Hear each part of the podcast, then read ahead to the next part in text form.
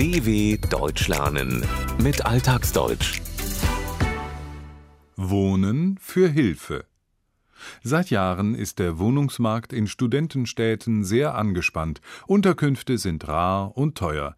Es geht aber auch anders. Man kann bei jemandem einziehen und die Miete quasi abarbeiten. Ein Beispiel aus Kiel. Es ist früher Nachmittag in Klausdorf bei Kiel. Adele, eine rüstige End-70erin, und Student Gennadi aus dem osteuropäischen Staat Kasachstan sitzen gemütlich bei einer Tasse Kaffee und selbstgebackenen Plätzchen zusammen und unterhalten sich. Seit einiger Zeit wohnen die beiden gemeinsam in Adeles Wohnung. Geplant hatte die Seniorin das eigentlich nicht. Mein Mann ist ganz plötzlich gestorben, von nun auf gleich. Wir waren 46 Jahre verheiratet, immer zusammen. So, und dann war ich ganz allein in diesem Haus und ich war verdammt einsam. Und ich habe eine gute Bekannte und die hatte mich besucht und dann habe ich ihr gesagt, ich sage, weißt du, ich möchte eigentlich jemanden haben, der hier wohnt. Ich sage, ich will überhaupt nichts haben dafür, kein Geld, kein gar nichts, nur dass jemand da ist. Und dann sagt sie, oh, ich habe was Gutes. Ich schicke dir mal einen Link. Gesagt, getan. Adeles gute Bekannte, jemand, den sie schon länger kennt, mit dem sie aber nicht befreundet ist, schickte ihr den Link, die Verbindungsdaten zur Webseite des Studentenwerks für die Teilnahme am Projekt Wohnen für Hilfe. Sofort rief sie dort an. Sie hatte genaue Vorstellungen, wen sie gern bei sich aufnehmen würde, wobei daraus nichts wurde, sagt sie schmunzelnd. Ich hätte gern einen Studenten aus dem spanisch sprechenden Raum, weil ich lerne so ein bisschen Spanisch nebenbei. Bekommen habe ich dann einen Kasachen. Etwa die Hälfte der Studierenden, die das Kieler Studentenwerk im Rahmen des Projekts bei Privatpersonen unterbringt, kommt aus dem Ausland. Gerade sie haben es schwer, eine bezahlbare Wohnung zu finden.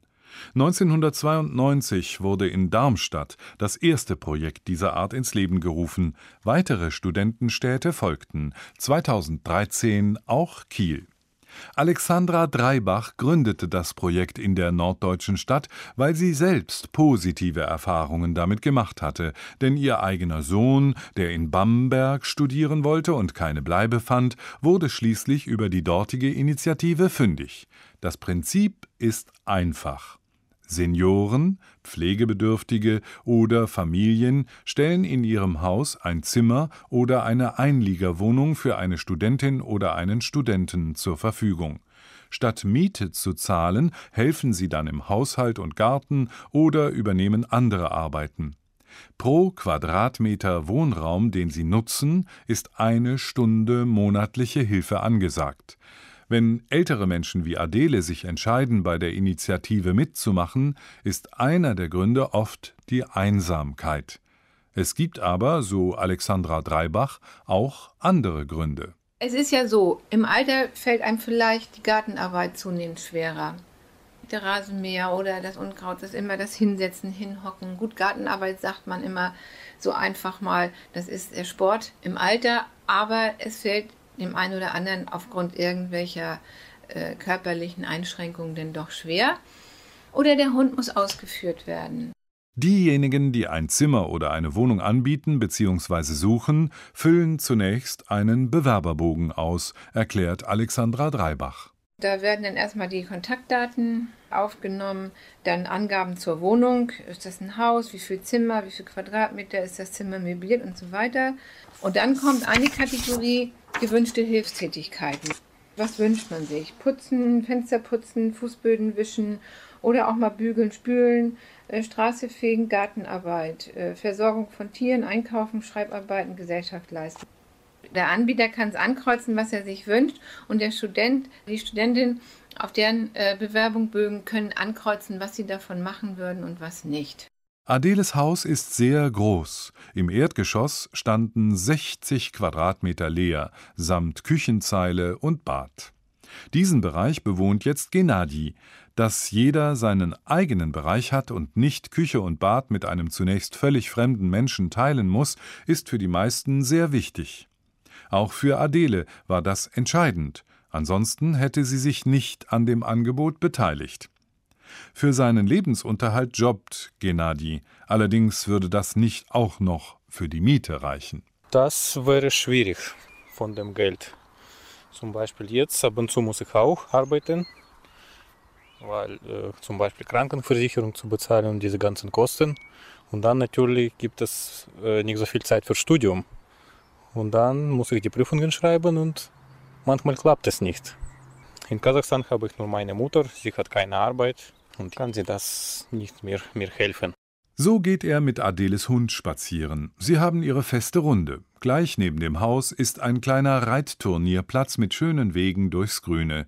Gennadi ist zufrieden. Das war von Anfang Hauptaufgabe mit dem Hund spazieren gehen. Und jetzt versuche ich diese Aufgabe jeden Tag zu erledigen. Es gibt Schlimmeres. Wenn jemand fragt, was für Aufgaben hast du, dann sage ich, mit dem Hund spazieren zu gehen. Außerdem hat es Gennadi, der Elektrotechnik studiert, nicht weit bis zur Fachhochschule. Der Bus dorthin fährt direkt vor dem für Norddeutschland typischen Rotklinkerhaus ab. Zehn Minuten braucht er. Gegenüber ist noch ein Supermarkt, ansonsten reihen sich hier Einfamilienhäuser, Wiesen und Felder aneinander. Nicht gerade das typische Studentenviertel, was Gennadi aber nicht stört. Ich brauche auch Ruhe. Also für mich das ist in Ordnung. Ich treffe mich auch oft mit meinen Freunden. Am Wochenende gehen wir auch raus in die Stadt oder ins Kino. Also das gefällt mir. Hier ist immer ruhig.